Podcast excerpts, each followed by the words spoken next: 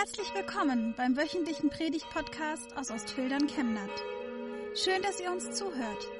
Schön, dass Sie auf diesem Weg Teil unserer Gottesdienstgemeinde sind. Herr Jesus, segne unser Hören und Sprechen. Amen. Mutig komme ich vor den Thron, haben wir gesungen. Was für ein Privileg, diesen Gott zu kennen. Kennt ihr den Franz? Der Franz, das ist ein leidenschaftlicher Malermeister. Er hat einen Malerbetrieb, ein paar Angestellte und das Geschäft läuft wunderbar bei ihm. Franz ist verheiratet, seine zwei Kinder, 14 und 16 Jahre alt,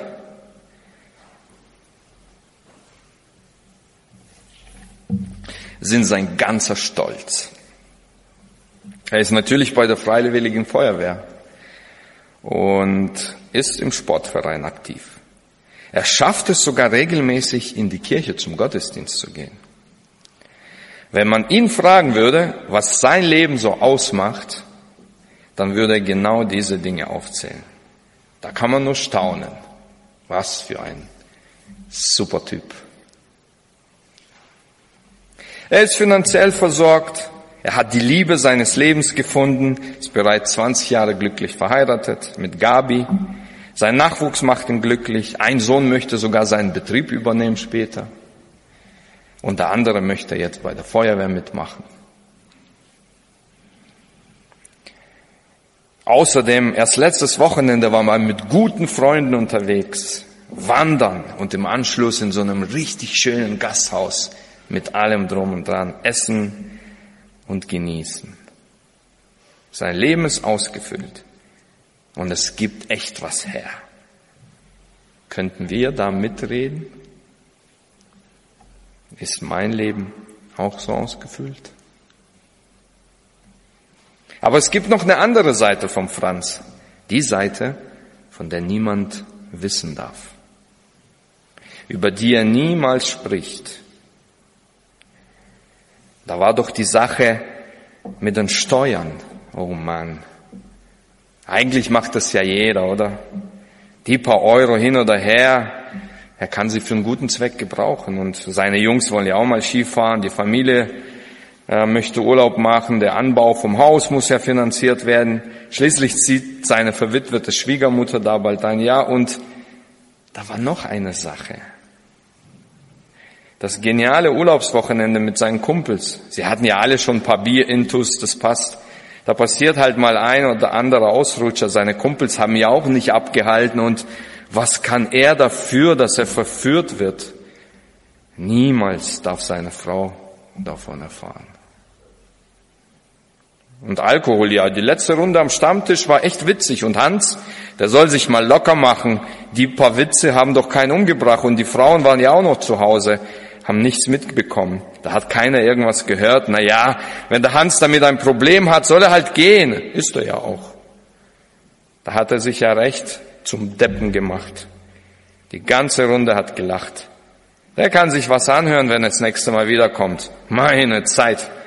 Der Franz kann die Kommentare schon hören. Na, du Moralapostel, geh doch in die Kirche beten. Und wir, wenn wir dir zu witzig sind. Tja, und so ging sein Alltag weiter. Nach außen hin hat sich nichts geändert. Seine Jungs gingen zur Schule, seine Frau kochte täglich für ihn und seine Jungs. Er führte sie immer wieder zum Essen aus und die nächste Steuererklärung wartete auf ihn. Es war doch auch alles gut gegangen zum Glück. Dennoch, es blieb immer so ein komisches, grummeliges Gefühl zurück. Franz versuchte es zu unterdrücken. Das half aber nicht. Er schluckte es immer wieder herunter und mit der Zeit spürte er, das engt ein. Diese Dinge nehmen ihn gefangen. Er kann seiner Frau ja nicht alles von seinem Wochenende erzählen. Bei den Steuern muss er immer dreimal schauen, ob das alles Sinn ergibt und dann kann er das auch niemandem beichten. Ein Verräter, seine Frau verraten, Finanzamt verraten. seinen Kumpel verraten, sich selbst verraten. Gabi, seine Frau, eine liebevolle Frau und Mama, die eine gute Nachbarin, die beste Gesprächspartnerin beim Bäcker und stolz auf ihren Mann und auf ihre Kids. Spricht auch gerne über ihr zufriedenes Leben. Nach außen hin genauso wie perfekt wie beim Franz. Sie ist eine engagierte Erzieherin, aber nur zu 50 Prozent, denn hat sie Zeit für Familie, Haushalt und Garten. Doch gibt es da eine Sehnsucht in ihr, die nicht ausgefüllt wird. Sie träumt manchmal davon, wie es wäre, wenn sie aus diesem tristen Alltag rausbrechen könnte, wenn sie ihre Meinung mal richtig allen geigen könnte, frei sein in allem, was sie tut und sagt, kein schlechtes Gewissen, dass sie mal an sich denken kann und nicht an die Familie, an die anderen Mitmenschen und so. Und manchmal ist sie so richtig neidisch und wütend, weil andere so sind, wie sie sind und es nicht allen recht machen müssen. Nicht immer alles runterschlucken und schlichten müssen. Sie wurde so oft verletzt innerlich. Ihr Vater, ihre Mutter, sogar ihr Ehemann halten sie für eine einfache, ja fast schon naive Frau. Sie kommt sich oft sehr dumm vor, weil sie das oft von ihren Eltern gehört hat. Und Franz machte auch manchmal solche Bemerkungen. Sie habe ja keine Ahnung und äh, was, was, was weiß sie schon. Und sie hat ja mehr Glück als Verstand. Sie fühlt sich verraten. Einsam, allein, verraten. Gefangen. Kennen wir das nicht?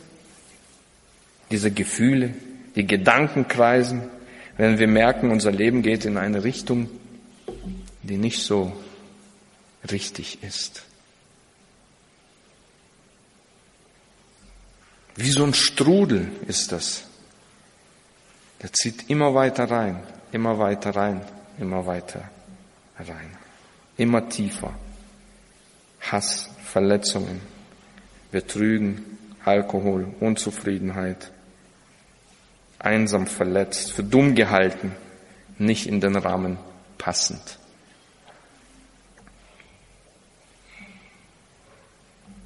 Das ist ungerecht, nicht zu entschuldigen, was wir Menschen tun.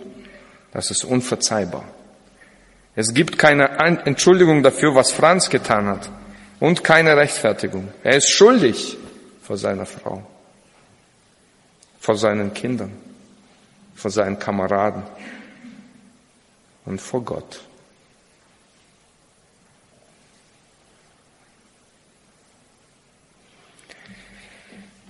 So ging es auch einer Person, die wir heute betrachten werden in Johannes.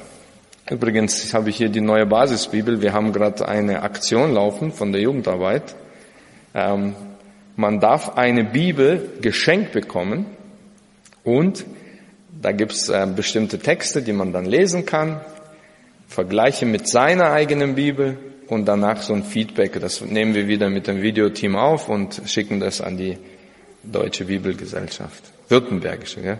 Ja, an die Württembergische Bibelgesellschaft. Also falls noch jemand äh, jugendlich ist, bis 25 Jahren, leider, und hier aus Chemnat ist, der kann einfach auf mich zukommen oder auf Thomas. Johannes 13, die Verse 21 bis 30, da geht's um die Person, die wir heute anschauen werden. Und zwar ist es so, dass ähm, Jesus mit seinen Jüngern beim Abendmahl sitzt ähm, und auf dem Weg zum Kreuz sozusagen ist. Ja, das letzte Abendmahl, die Füße hat er den Jüngern gewaschen und jetzt sitzen sie am Tisch haben äh, Brot und Wein und feiern das Abendmahl zusammen. Und dann kommt unser Text.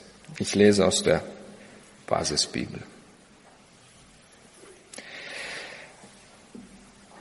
Als Jesus das gesagt hatte, war er im Innersten tief erschüttert. Er erklärte ihnen, Amen, Amen, das sage ich euch. Einer von euch wird mich verraten. Da sahen sich die Jünger ratlos an und fragten sich, von wem spricht er? Einer von seinen Jüngern, den Jesus besonders liebte, lag beim Tisch an der Seite von Jesus. Ihm gab Simon Petrus ein Zeichen. Er sollte Jesus fragen, von wem er gesprochen hatte. Der Jünger lehnte sich zurück zu Jesus und fragte ihn, Herr, wer ist es? Jesus antwortete, es ist der, für den ich ein Stück Brot in die Schüssel tauche und dem ich es gebe. Er nahm ein Stück Brot, tauchte es und gab es Judas, dem Sohn von Simon Iskariot. Sobald Judas das Brot genommen hatte, ergriff der Satan Besitz von ihm. Da sagte Jesus zu ihm, was du tun willst, das tue bald. Von den anderen am Tisch verstand keiner, warum Jesus das zu Judas sagte. Weil Judas die Kasse verwaltete, dachten einige, dass Jesus zu ihm gesagt hatte, kauf ein, was wir für das Fest brauchen. Oder sie dachten, Jesus hat ihm aufgetragen, den Armen etwas zu geben. Als Judas das Stück Brot gegessen hatte, ging er sofort hinaus. Es war aber Nacht.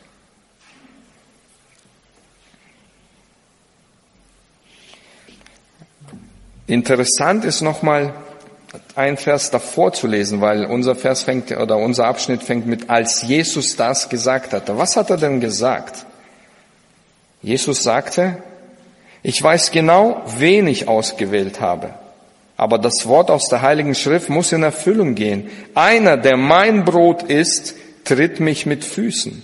Ich sage euch das schon jetzt, bevor es geschieht. Wenn es dann geschieht, werdet ihr glauben, dass ich es bin. Amen, Amen, das sage ich euch.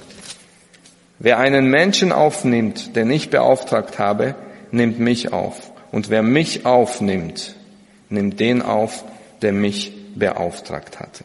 Und dann kommt die Szene mit Judas.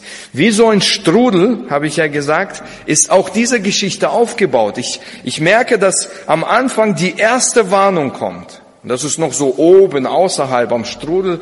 Das, das schwimmt noch so und, und, und kann noch jederzeit zurückschwimmen, äh, rauskommen aus dem Strudel und es ist noch alles möglich.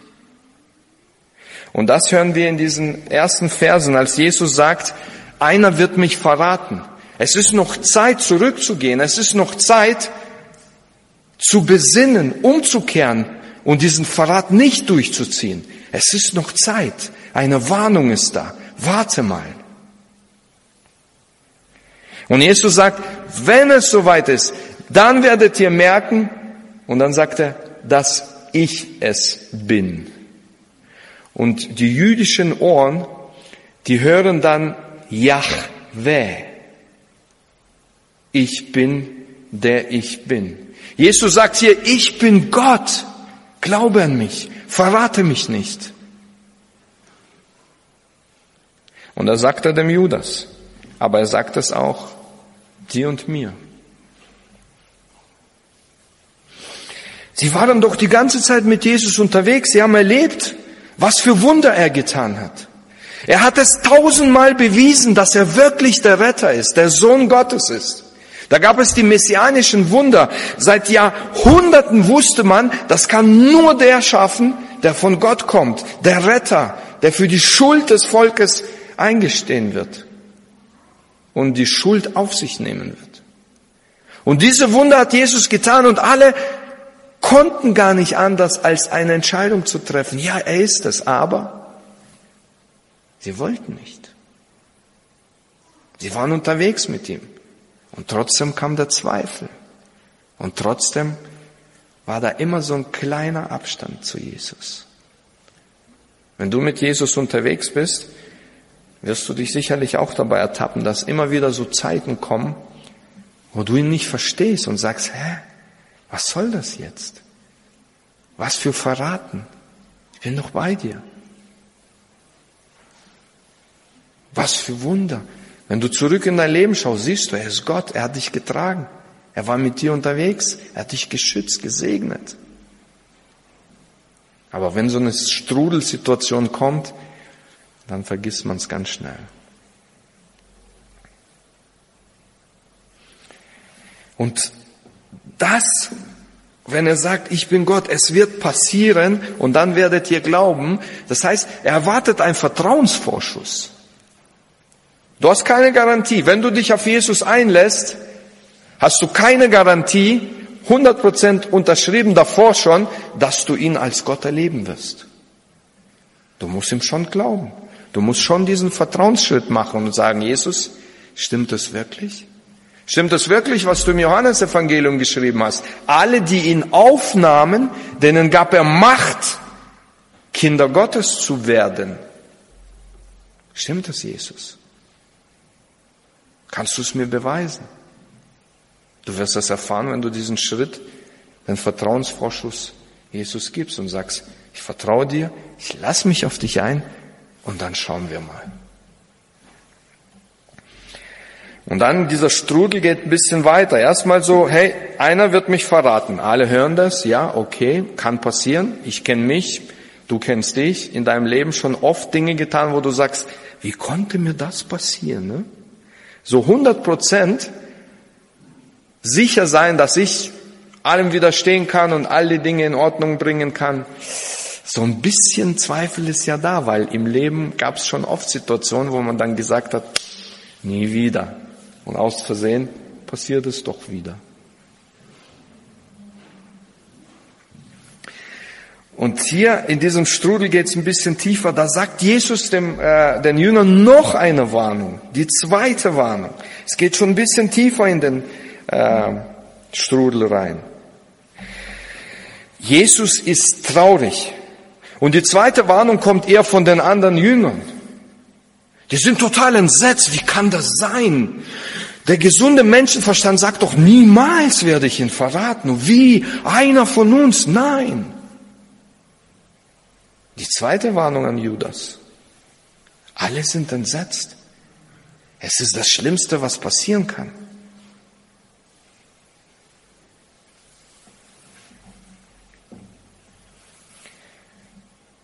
Lass ich mich von anderen warnen? Lass ich mich von den Mitmenschen warnen? Wenn mein Leben in eine Richtung geht, die nicht gesund ist, nicht gut ist, die mich zerstört? Und das müssen nicht jetzt drastische Dinge sein wie beim Franz. Es sind auch solche Dinge wie bei Gabi innerlich, Verletzungen, wenn ich mich immer mehr verschließe vor dem Menschen, weil ich so oft verletzt wurde und langsam echt keinen Nerv mehr habe, nochmal eine Chance zu geben.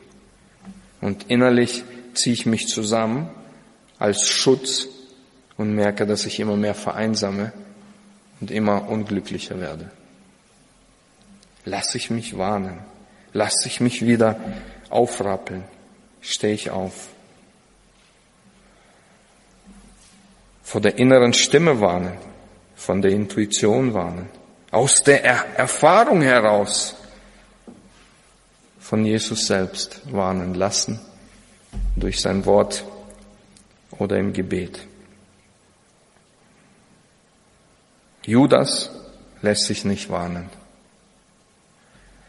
Und da kommt ein dritter Punkt, und das ist ein interessanter Punkt, ich habe das als äh, Point of No Return genannt. Und das kam mir, als, als ich die Predigt vorbereitet habe.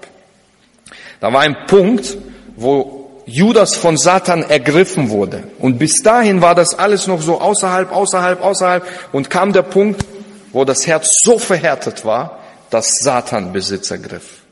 Ich musste da auch an den Pharao denken, der mit Mose die ganze Zeit mit diesen Plagen, Sie werden sich erinnern, lasst das Volk ziehen, kam eine Plage, zweite Plage, dritte Plage, vierte Plage und dann heißt es irgendwo, und Pharao Herz war so verhärtet, dass Gott ihn komplett dann verhärtet hat. Das heißt, so wie bei Judas, da ist so ein Vor, Vorgeschichte mit Warnungen, der Strudel wird immer enger, kannst du noch umkehren, kannst du noch umkehren, ja, und irgendwann mal kommt der Point of No Return. Da kann man nicht mehr umkehren. Bei Flugzeugen sagt man, ähm, wenn sie auf der Startbahn einen bestimmten Punkt erreicht haben beim Start, dann gibt es kein Bremsen mehr. Das ist der Point of No Return. An diesem Punkt darf nicht mehr gebremst werden, weil die Bahn dann zu kurz ist und so weiter. Das heißt, entweder starten und dann eine Bruchlandung machen oder starten und versuchen, das Ding hinzubekommen. Kein Umkehr, kein Bremsen, das war's. Da, da, da geht's nicht mehr. Ein anderer Punkt ist auch, wenn das Flugzeug fliegt, zum Beispiel über den Ozean, und dann ist der Point of No Return, wenn der Sprit und die äh, nicht mehr reicht für die Strecke, um umzudrehen und zurückzufliegen. Das heißt, ab dem Punkt keine Chance, man muss, ob man will oder nicht, schauen, dass man äh, auf die andere Seite, keinen Umkehrweg mehr. Der Punkt ist erreicht. In der Gravitationsphysik ist damit oft das Passieren des Ereignishorizonts bei der Reise in ein schwarzes Loch gemeint. Und wonach es kein Zurück mehr gibt. Point of no return. Irgendwann ist der Zeitpunkt erreicht, an dem das Herz so hart geworden ist, dass es fast unmöglich ist, zurückzukehren. Und dann klingt das Wort von Jesus, aber bei Gott ist alles möglich. An diesem Punkt ist nur noch Dunkelheit da. Judas erreicht diesen Punkt. Interessanterweise, die Basisbibel unterstreicht es nochmal, Judas erreicht es willentlich.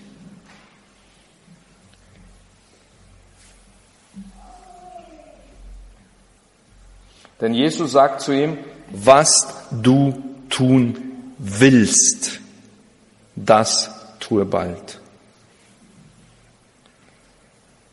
Oder eben tue schnell. Wie konnte es nur so weit mit ihm kommen? Wieso hat er alle Warnungen und alle Lampen, die angegangen sind, alle Warnlampen übersehen, bewusst übersehen, zur Seite geschoben und trotzdem weitergemacht? Es gibt viele Theorien darüber. Ich weiß es nicht, warum es bei Judas so war. Fakt ist, es zeigt mir,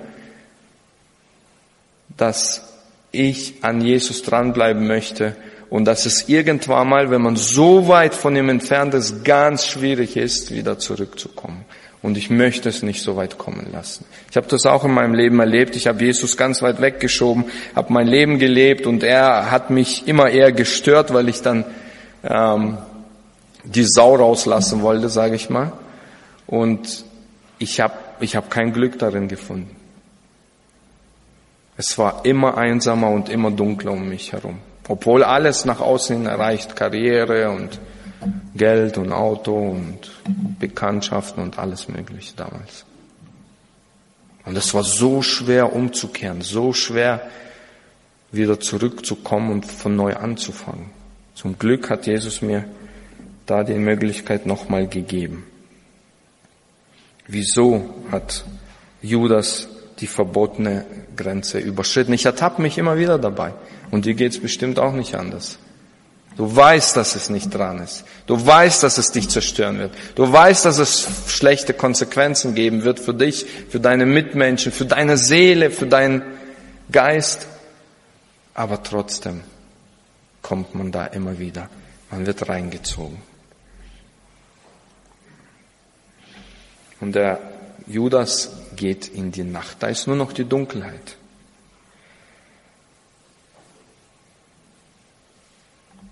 Er hat die dunkle Seite der Macht gewählt. Weg von Jesus. Und weg von Jesus ist automatisch hin zum Teufel. Jesus selbst sagt in Matthäus ähm, 12, meine ich. Ja, nee, Matthäus 11, 28. Kommt, ne? Moment, Moment, Moment. Matthäus 12, 30. Wer nicht für mich ist, der ist gegen mich. Es gibt nicht einen autonomen Menschen, der für sich selbst lebt und nichts mit äh, Gott und Teufel und sonst noch was zu tun hat. Gibt's nicht. Das ist die Wahrheit, die die Bibel sagt. Entweder ich bin mit Jesus unterwegs oder ich bin gegen Jesus unterwegs. Ja, aber ich mache doch nichts gegen Jesus und alles. Schön für dich. Sorry. Ist eine Tatsache. Bin ich mit Jesus unterwegs oder bin ich gegen Jesus unterwegs?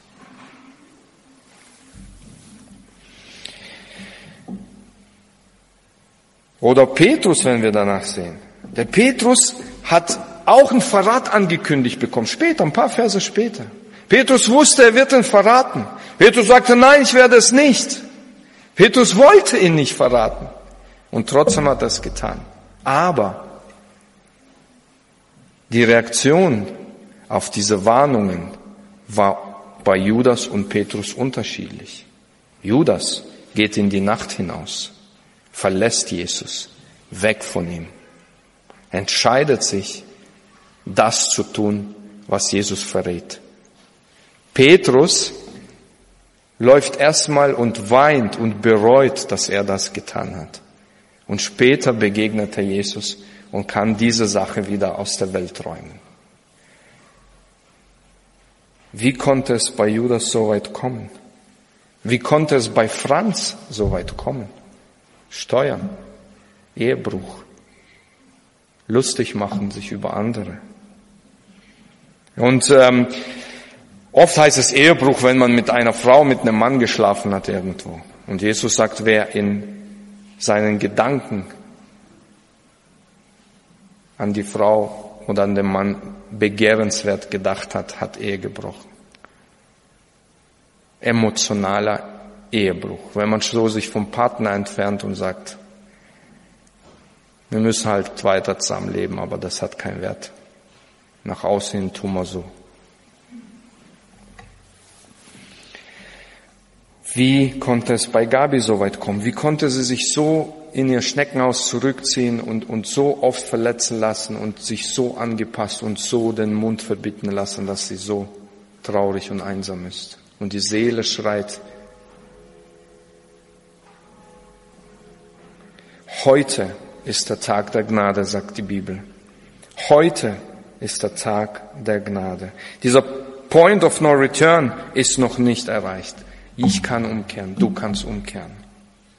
Und die Zeit erinnert uns jetzt auch daran, dass wir Buße tun, dass wir ins Nachdenken kommen. Wie läuft unser Leben? Läuft es in die richtige Richtung? Ist mit mir und Gott alles in Ordnung? Ist da irgendwas, was uns in diesen Strudel langsam von außen reinzieht? Und wenn du das merkst, dann kehr um. Komm zu Jesus. Gib ihm deine Schuld ab. Nimm's, lass sie ihm von dir annehmen. Dafür hat er sein Leben gegeben. Damit du frei sein kannst. Gib diesen Verrat, wie auch immer der bei dir aussieht, gegen Gott, gegen Mitmenschen, gegen dich selbst ab. Frei sein von Last und Schuld. Mach es anders wie Franz, Gabi oder Judas. Jesus sagt, komm zu mir. Alle, die ihr mühselig und beladen seid ich will euch Ruhe schenken. Amen.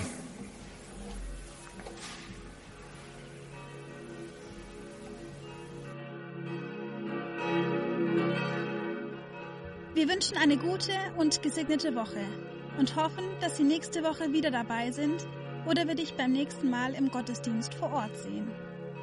Weitere Infos zur predigenden Person und zu den Angeboten unserer Kirchengemeinde findet man auf unserer Homepage chemnat-evangelisch.de.